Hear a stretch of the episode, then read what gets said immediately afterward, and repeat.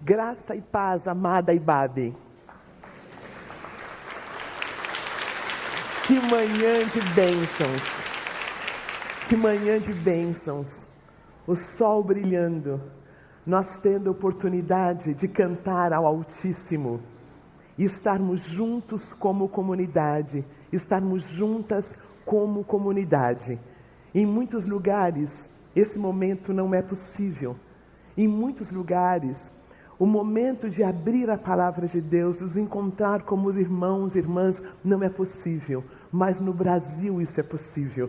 No Brasil nós conseguimos estar juntos, orar juntos, contribuirmos para a causa do reino de Deus. Um assunto que tem ardido no meu coração, literalmente ardido, é sobre a identidade. O título da mensagem que Deus colocou no, colocou no, meu coração é A Identidade de Jesus na Minha Identidade. Quem eu sou, como eu me vejo, determina como eu ajo. Quem eu sou, quando eu sei quem eu sou, quando eu me aproprio de quem eu sou, quando eu me aproprio de quem diz que eu sou, a minha vida muda. Quando eu entendo que a imagem de Deus está na minha vida, quando eu entendo que a imagem de Deus, que eu fui criada, que você foi criado, a imagem do Deus Altíssimo, que há Deus em você, que há Deus no outro, há uma diferença na minha caminhada. Quando eu entendo que eu fui pensada, que eu fui entretecida no ventre da minha mãe, quando eu entendo que Deus me ama, quando eu entendo que eu não sou algo que aconteceu aleatoriamente, a minha vida muda. A minha identidade muda. Eu queria ler com vocês Salmo 139, que fala dessa verdade tão linda. Salmo 139, nós vamos ler o versículo 13 até o versículo 16. Um, o hino de música, o livro de música do povo de Israel. Salmo eram músicas, eles cantavam isso, é o que eles estariam cantando no domingo. Ah, Salmo é o livro de música, e eles cantavam assim: Tu criaste o íntimo do meu ser, e me teceste no ventre da minha mãe. Eu te louvo, porque me fizeste de modo especial e admirável. Tuas obras são maravilhosas, disso Digo com convicção: meus ossos não estavam escondidos de ti quando em secreto fui formado e entretecido como nas profundezas da terra. Os teus olhos viram o meu embrião. Todos os dias determinados para mim foram escritos no teu livro, antes de qualquer um deles existir. Glória a Deus!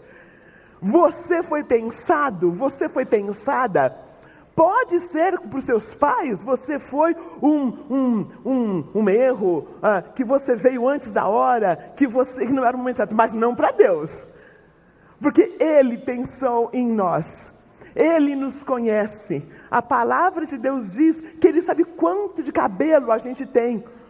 E olha, isso é difícil para nós, século 21, viu? Tem cabelo um dia, no outro não tem cabelo, glória a Deus. Entenderam, né? Deus conhece cada um de nós. Deus olha cada um de nós. Deus me diz que eu sou uma filha amada. Deus te diz que você é um filho amado. A imagem dele está em nós. A imagem dele está em nós. O outro trecho que eu gostaria de ler está em Salmo tam, ah, também, Salmo 8, 5 a 9. Salmo, outro louvor. Um outro, o maior livro da Bíblia é um livro de louvor. Glória a Deus. O maior livro da Bíblia é um livro de louvor. É do lúdico, é da ordem do poético. Ah, enfim, Salmo, capítulo 8, versículo. Não tem capítulo, porque é, porque é cântico, né? Salmo 8, nós vamos ler 5 a 9. Tu fizeste um pouco menor do que os seres celestiais, e o coroaste de glória e de honra.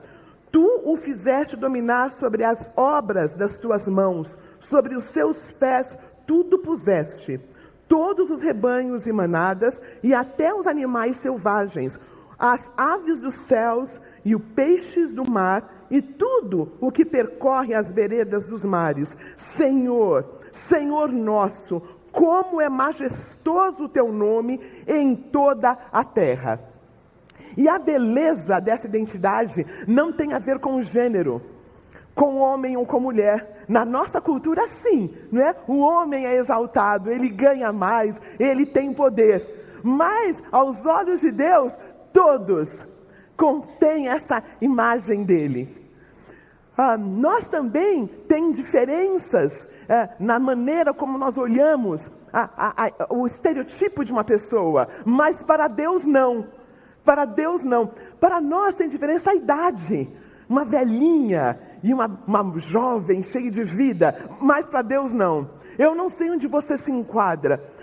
Esta manhã nós falamos sobre identidade. E quando eu sei quem eu sou, eu mudo de. Ah, eu, eu, ando diferente, eu falo diferente, eu, eu, eu, eu me olho com outros olhos. Aí, uma pergunta: quando é que eu descobri que eu sou quem eu sou? Nós nascemos bebezinhos, um, nós, durante os primeiros meses, nós não sabemos quem é a gente, quem é a mamãe, a gente se confunde com ela. E tem um momento que eu sei, olha, eu sou eu. E tem um homem, que eu admiro muito, ele é um psiquiatra, ele é um psicanalista, chama Lacan, Jacques Lacan. Ele fez um trabalho muito lindo, ele escreveu esse trabalho em 1998, fala sobre os estágios do espelho. Basicamente, ele fala assim: tem um momento que aquele bebê, aquela criança, ele disse que isso acontece dos 6 até os 18 meses, de seis meses até um ano e meio. Ele passa na frente do espelho e ele vê alguém do outro lado. E ele, ele olha e ele olha. Depois de um tempo, ele passa na frente desse espelho e ele consegue entender que aquele que está lá do outro espelho é ele. E é fascinante, é um momento fascinante, quando ele consegue se enxergar inteirinho na frente do espelho. Porque até então, quando ele passa e não vê o outro, ele vê só uns pedacinhos dele na outra imagem. Mas tem um momento que ele passa na frente do espelho, que ele, ele vê ele inteirinho. Haja vida, né? Ah, e é, ele faz uma coisa muito linda. Ele precisa que um adulto ele olha para um adulto para ter certeza que esse adulto entende que ele é aquele no outro espelho. Ele precisa da validação de um adulto, de quem está perto, para que ele tenha certeza que aquele do outro lado é ele. Não é fascinante? Estágios do espelho. Eu descubro idade da razão quando eu, eu consigo entender que aquele sou eu, que eu estou inteira. Quando é que o nosso Senhor Jesus Cristo entendeu que ele era o Messias? Porque Jesus Cristo nasceu com seus 50 centímetros, com seus 3 quilinhos e pouco. Ele foi amamentado, ele foi cuidado. Deus escolheu uma mulher sábia para estar com ele, uma mulher que sabia quem era, para instruí-lo, para falar do nascimento dele. Esse bebê foi crescendo. E ele foi se tornando quem Deus disse que ele era. Quando foi? E aí eu fiz alguns estudos, queridos e queridas. E tem alguns, ah, tem alguns comentaristas, estudiosos da palavra de Deus, que diz que ele sempre soube. Que ele sempre soube. Mas tem alguns outros com quem eu me identifico muito, que acredita que ele foi através do estudo da palavra de Deus, através da oração, através do que Maria falou com ele, que ele foi entendendo que ele era o filho de Deus. E eu gosto muito dessa possibilidade. Jesus Cristo, ele falava pelo menos três idiomas. Ele falava o aramaico, que era a língua da casa, era a primeira casa quando ele fala Eloi, Eloi, ah, Lema Sabachthani, lá na cruz, é aramaico. Quando ele fala Abba, é aramaico. Quando ele fala Talita Cume, lá em, em Marcos capítulo 5, também é aramaico. Mas Jesus também entendia, falava grego, porque era um mundo depois, ah, depois de Alexandre. Era um mundo que era helenizado. Então, toda a cultura, toda a parte é, a parte ah, é, é, financeira de Israel era o grego que falava, como se fosse o inglês hoje em dia, era a língua comercial. Então Jesus também, inclusive, ah, provavelmente com Pôncio Pilatos, no fim, talvez ele falou grego com ele. E Jesus também entendia, estudava os pergaminhos na língua original, que era hebraico. Ele estudava na língua original.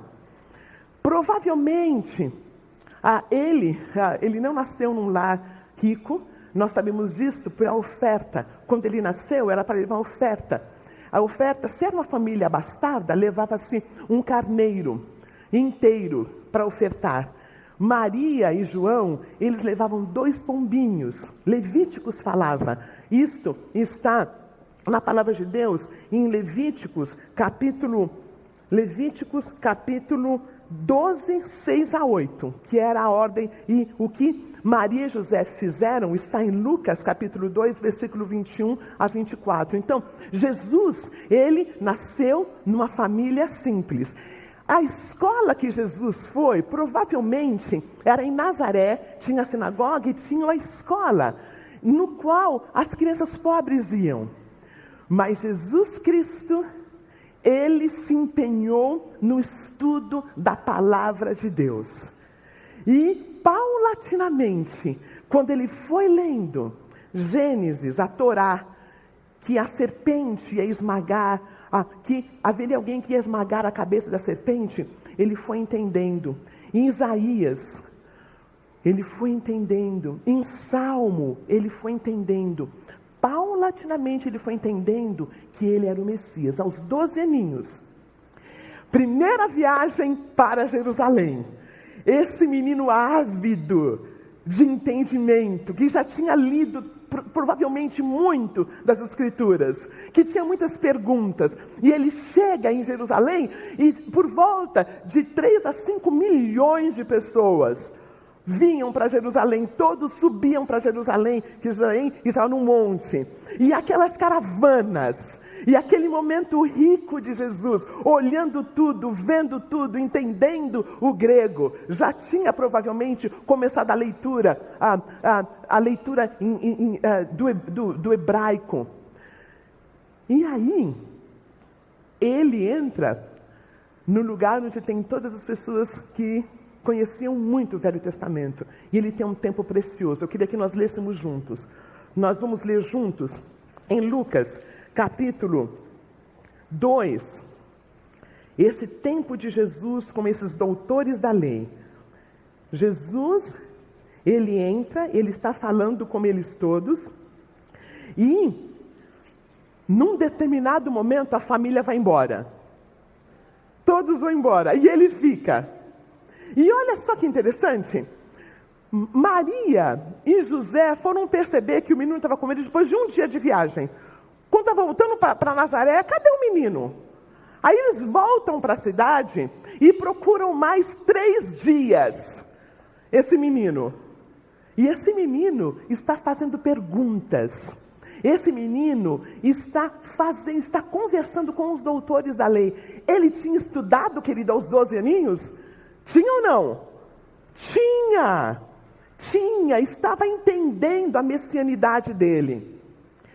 E a palavra de Deus diz que ele crescia em sabedoria, ele crescia em estatura E ele, ele crescia em graça diante de Deus e diante dos homens. Jesus crescia, e a primeira palavra é sabedoria. Cortella falou uma coisa muito interessante, falando sobre curadoria. Ele falou que nós, nós século XXI, nós temos muitas informações. Ele fala que a gente fica surfando, ah, surfando nas mídias, mas a gente não surfa não, a gente se afoga nas mídias. nós submergimos, porque é tanta informação que a gente não precisa, que a gente não surfa, a gente, a gente, a gente submerge. Jesus não era o caso. Jesus tinha sabedoria, porque as informações que ele tinha eram informações que ele usava no dia a dia. Não é isso sabedoria? Informações, nós conhecemos pessoas sábias que nunca foram para uma escola. Nós conhecemos pessoas sábias que nunca foram para uma escola. Na verdade, nessa, nesse trabalho do Cortella, ele fala assim: que quando morre um velho, queima-se uma biblioteca. Acho tão bonito, né? Guardadas as devidas proporções, quando morre um velho, independente dele ter sido um homem que teve o seu PhD, quando morre um velho, queima-se uma biblioteca inteira. Jesus Cristo crescia em sabedoria. Ele ia percebendo essas coisas. O lugar onde Jesus Cristo nasceu, queridos, ele nasceu em Belém, mas ele criou em Nazaré. E Nazaré era tido como um lugar ruim. Sabe? Eu, eu moro ainda em Osasco. Há uns 20 anos atrás, Osasco era considerado o ó do forrobodó. Alguma coisa boa pode vir de Osasco? Sabe? Basicamente isso, um lugar simples, um lugar, um subúrbio, um subúrbio simples. Ah, Jesus nasceu num lugar simples, mas queridos, eu estudando, eu vi que Nazaré era absolutamente lindo, majestoso. Ele conseguia ver, tinha, é um lugar de, de, de montanhas, talvez foi ali que ele aprendeu a subir ao monte. Talvez foi ali que ele aprendeu a contemplar a beleza. Quando nós lemos hoje, nós cantamos hoje de manhã sobre, ah, não descan sobre descansar em Deus, o Baruch falou sobre descansar sobre a beleza.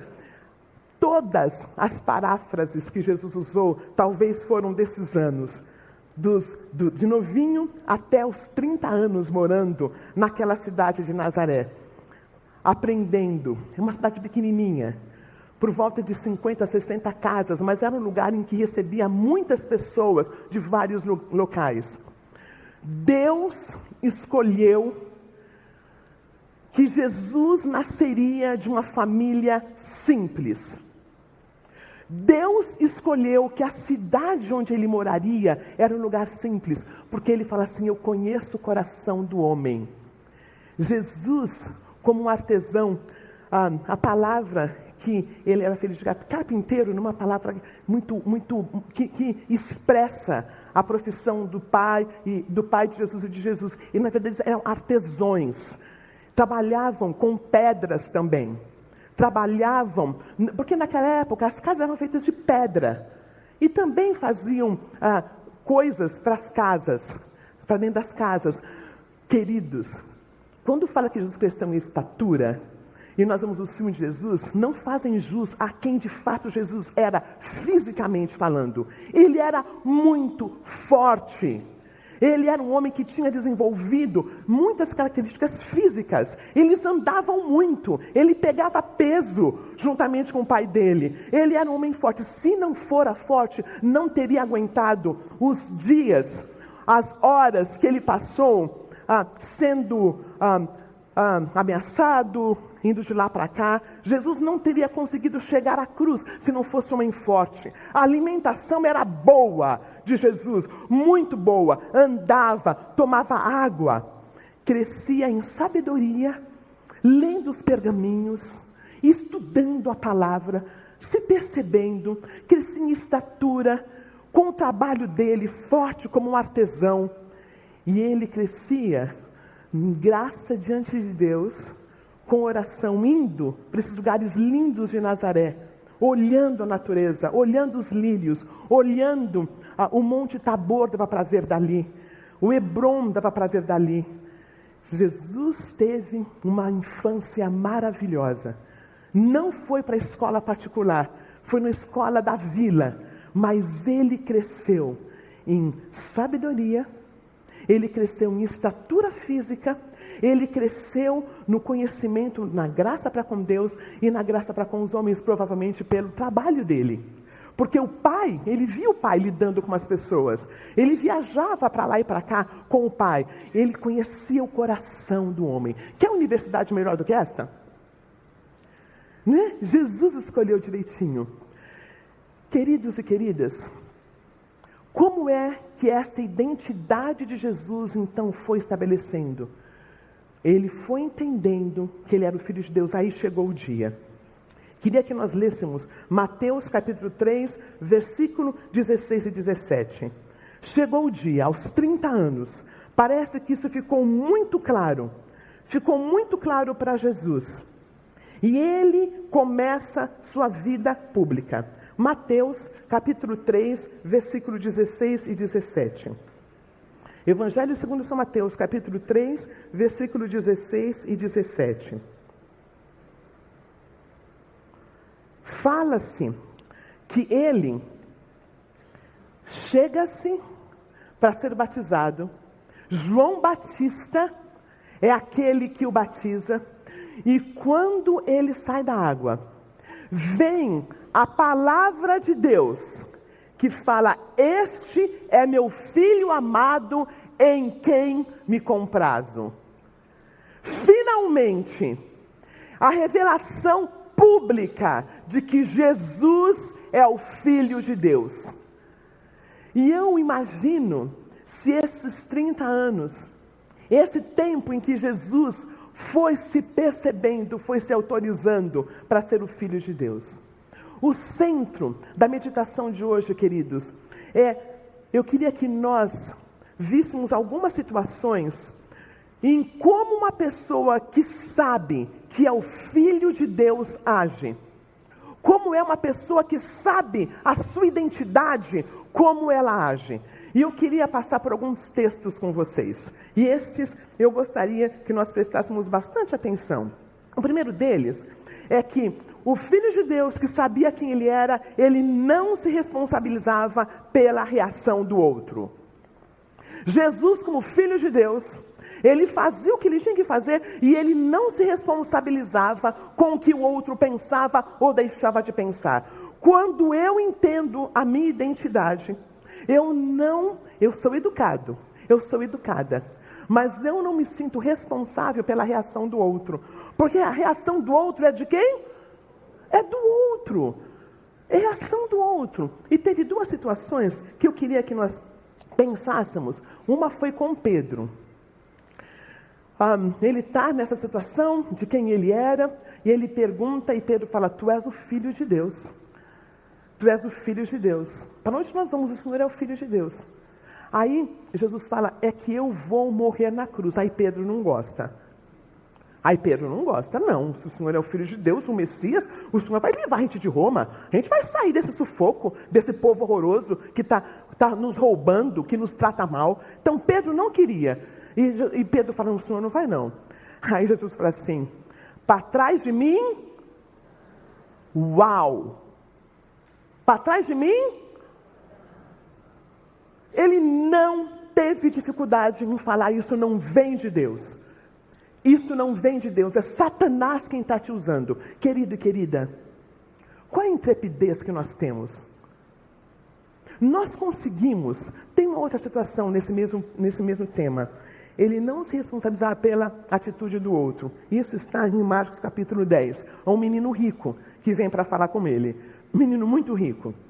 E a palavra de Deus diz que Deus o amou. Vamos ler? Marcos capítulo 10, versículo 17. Evangelho segundo São Marcos, capítulo 10, versículo 17. Fala assim. Nós vamos começar do versículo um, 18. Por que, me chama, por que você me chama de bom? Ninguém é bom, a não ser um que é Deus. Você conhece os mandamentos? Não matarás, não adulterás, não furtarás, não darás falso testemunho, não enganarás ninguém, o teu pai e tua mãe. E ele declarou: Mestre, a tudo isso tenho obedecido desde a minha adolescência. Jesus olhou para ele e o amou. E fala: falta uma coisa. Vai, vende tudo que você possui dê o dinheiro aos pobres, e você terá um tesouro no céu. Depois venha e siga-me. Diante disso, ele ficou abatido e afastou-se triste, porque tinha muitas riquezas.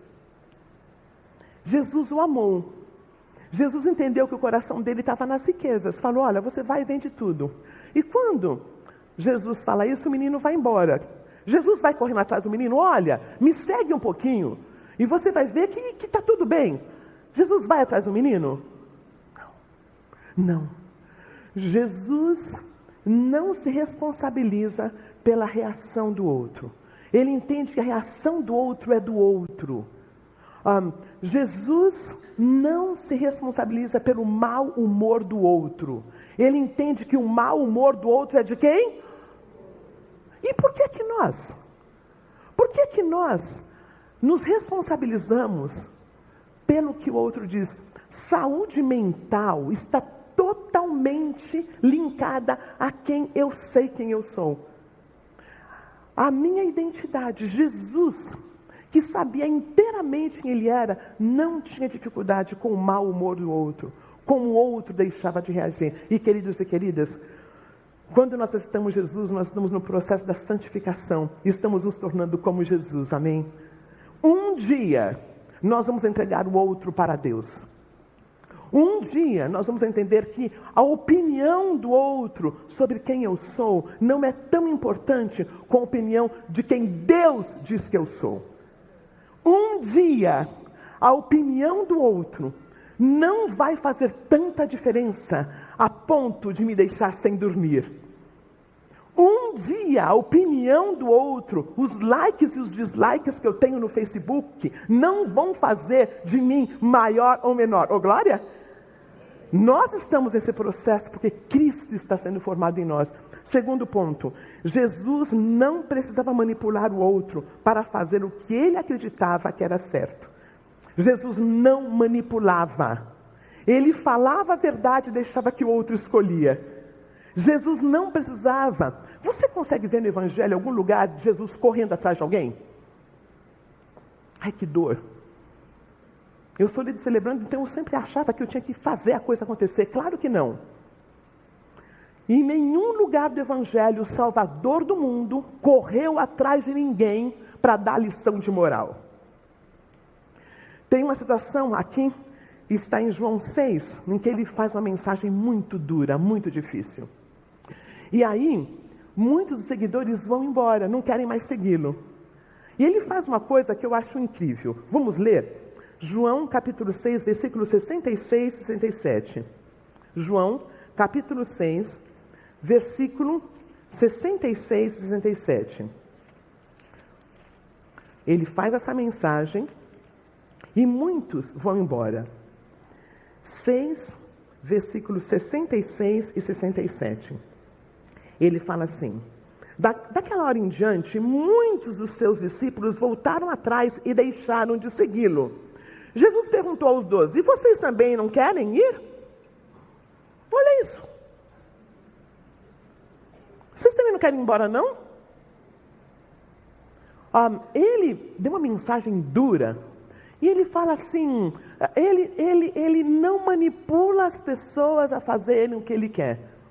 Terceira característica de alguém que sabe a sua identidade. Querido e querida, você deixa o outro escolher mesmo quando a escolha é errada? Jesus sempre trata o outro como adulto, ele nos trata como adultos.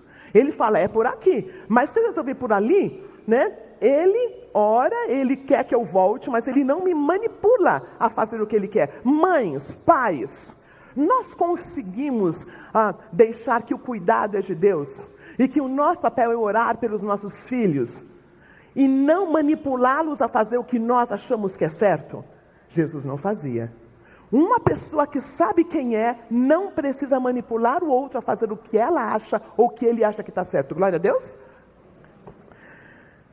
Terceiro, Jesus Cristo tinha uma comunicação assertiva.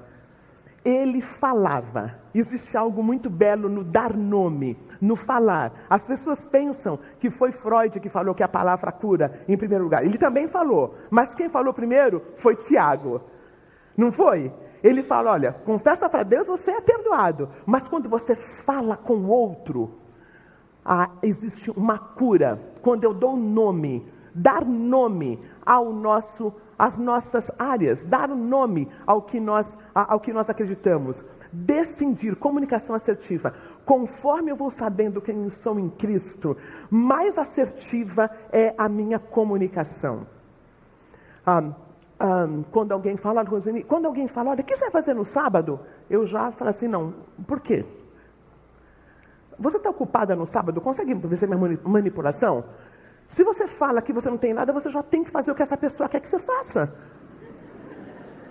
Não é mesmo? Não é mais honesto? Olha, sábado eu estou pensando em, em, em, em, tomar um chá e ir para o cinema, você quer ir comigo? Não é mais honesto? Agora, o que você vai fazer no sábado? Cai fora. Não é mesmo? Ah, aquela, aquela questão. Ah, ah, você, vamos, o marido fala assim: olha, é nosso aniversário de casamento e eu quero comemorar no restaurante. Qual você quer ir? Ah, tanto faz. Fala logo. É pizza, é italiano, é japonês, dá o um nome. Aí ele escolhe um japonês que ele gosta e a gente fica reclamando. Escolheu o japonês no aniversário de casamento. A gente não falou que não queria ir no japonês. Sabe? sermos a, a, comunicação. Quando eu sei quem eu sou, eu sei o que eu quero. Se ele fala, olha, é nosso de casamento, tem como ir no japonês? Você fala, tá bom, japonês na semana, no italiano na semana que vem, tá? Né? Dá para fazer um meio de campo. Um, durante muito tempo na minha casa, o, o Bruce gosta de uma pizza e eu gosto de outra. E eu sempre achei comum, porque ele mexe na cozinha e tudo mais, eu sempre achei que a gente comia a pizza que ele gostava. Né? Eu gosto de pizza de atum. E ele não gosta, o resto do mundo também não gosta. Aí eu aprendi que dá para fazer meio a meio. Meio a meio. Ele come metade do que ele gosta e eu como a metade do que eu gosto. Gente, como assim? Tanto tempo descobrir que eu posso ser assertiva, que eu posso falar. Ah, uma comunicação assertiva dá nome, sai do embrulho, sai daquela on, zona que a gente não entende muito bem o que o outro quer, o que não quer. E Jesus Cristo era assertivo, não era, queridos? Quando ele tinha, olha, ele, lembra que eu falei que era um homem forte, comia bem, fazia o seu, para sua musculação direitinha. Teve uma época em que ele foi e estava uma bagunça na casa de Deus. Ele sentou, começou a fazer uma zorrague, levantou, expulsou todos os que estavam fazendo da casa do pai dele uma casa de comércio. Eles estavam fazendo uma confusão lá, porque vinham pessoas de vários locais que tinham trocar dinheiro. Então, eles, eles, eles, eles usavam ah, o mercado negro, sabe? Para vender, e eles levavam uns animaizinhos bem frajuntinhos e cobravam o olho da cara. E as pessoas vinham de longe, não tinham como ah, trazer um animalzinho. Jesus Cristo foi assertivo, ele foi lá e ele acabou com o que tinha que acabar. Jesus Cristo foi assertivo. O que eu estou dizendo, não seremos violentos, tá bom? Ser assertivo é diferente de ser violento. Ser assertivo é falar, dar nome. Ah, uma outra característica aqui, ele sabia administrar a rejeição. Quando eu sei quem eu sou, eu entendo que o outro pode ou não gostar de mim. O outro não tem obrigação de gostar de mim. Isso é horrível, tá? Mas é verdade. O outro não tem obrigação de gostar de mim. O outro não tem que me convidar para o aniversário do filho, para os aniversários. Não tem que me convidar para o aniversário deles. E nem eu. E nem eu. Jesus Cristo sabia lidar com rejeição. A vida toda, quando ele era novinho, ele não foi reconhecido pelos irmãos. Judas, que depois escreve, que depois vem a conhecê-lo, Tiago, não o reconheciam como Messias, da família dele. João 1,12, mas a, a todos, a, veio para os seus, mas os seus não o receberam. Mas a todos receberam, deu-lhes o poder de serem feitos filhos de Deus. Ele foi rejeitado pelos mestres da lei, aqueles que liam, que reliam a Torá, não reconheceram Jesus, e ele soube lidar com a rejeição. Queria ficar com esses quatro pontos, queridos. Quando eu sei quem eu sou, quando eu tenho uma identidade certa, eu não me responsabilizo pela reação do outro, eu não manipulo o outro, eu tenho uma comunicação assertiva e eu sei administrar a rejeição. quando não gostam de mim, eu tenho como trabalhar isso. Mas tem uma que eu preciso falar. Um, uma pessoa que sabe quem ela é, ela tem uma vida lúdica. Jesus Cristo, Salvador do mundo, ele trabalhou em tempo integral quantos anos? Quantos anos, queridos e queridas? Três anos. Acredito que até os 30, até que veio ah, esse, esse anúncio que esse é o meu filho amado, ele, ah, ele estava trabalhando, eu não acredito que fazia milagres, o primeiro milagre foi de fato em Canaã da Galileia. Jesus Cristo tinha tempo para olhar os lírios do campo. Vamos terminar com Mateus capítulo 6. Mateus capítulo 6 fala assim: ah, nós estamos no Sermão do Monte, nós vivemos um dos sermões mais lindos pregados por Jesus de Nazaré. E ele fala no finzinho, queria terminar com vocês, com o versículo 28. Por que vocês se preocupam com roupas? Vejam como crescem os lírios do campo. Lembra Nazaré? Ele via os lírios do campo. Um, eles não trabalham, não tecem, contudo eu vos digo que nem Salomão, em todo o seu esplendor, vestiu-se como um deles. Se Deus veste assim a erva do campo, que hoje existe, amanhã lançada no fogo, não vestirá muito mais a vocês, homens de pequena fé? Portanto, não se preocupem dizendo que vamos comer ou que vamos beber, ou como nos vestir, pois os pagões é que correm atrás dessas coisas. Busquem em primeiro lugar o reino de Deus e a sua justiça, e todas essas coisas vos serão acrescentadas. Jesus tinha vida lúdica. Jesus olhava a natureza, Jesus cuidava, Jesus cuidava da sua alma. Queridos, Jesus sempre exauria a fila que vinha para ser curado. Quando ele estava em Cafarnaum, vinham muitas pessoas, vinham muitas pessoas. Dava para ele chegar até o último da fila? O que vocês acham? Não dava. Algumas pessoas iam para casa e tinham que esperar oravam e encontravam novamente. Por que é que nós, do século 21, tentamos exaurir a nossa agenda, fazendo tanto e deixando de olhar os pergaminhos e estudar a palavra de Deus, orar e nos deliciar com a beleza da natureza? Quando eu sei quem eu sou, o outro não dita a minha agenda. Jesus, ele tinha um jeito diferente de ver a agenda dele. Queridos e queridas, a, a nossa identidade, ela é conquistada um dia de cada vez. Na nossa comunidade, eu escrevi aqui, nós temos, eu sempre falo sobre isso, nós temos o nosso, um, o nossa sala de jantar aos nossos domingos, mas nós temos grupos pequenos. Saber quem eu sou não é da ordem do cognitivo. Não é olhar no espelho e falar, Roseni, você é negra, mas você é linda, você é inteligente.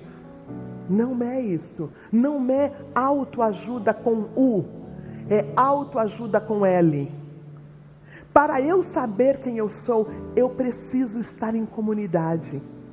Para, lembra de Lacan? Que mesmo quando ele vê do outro lado, ele precisa de alguém que diga: sim, aquele é você.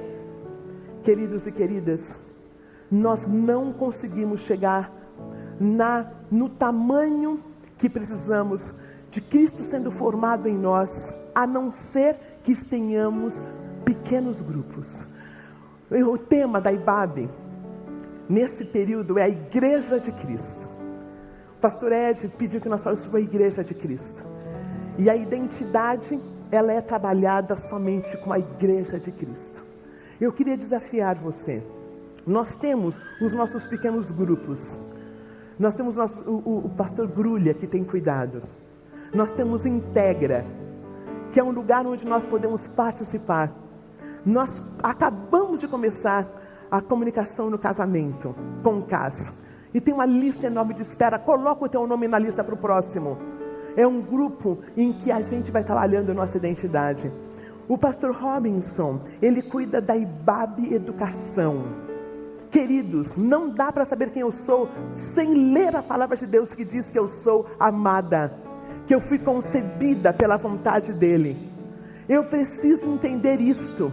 A palavra de Deus. Tem uma pessoa que eu sugeri para o celebrando na quarta-feira, ela errou o dia, entrou na quinta, que é conheça a sua Bíblia. Ela está amando.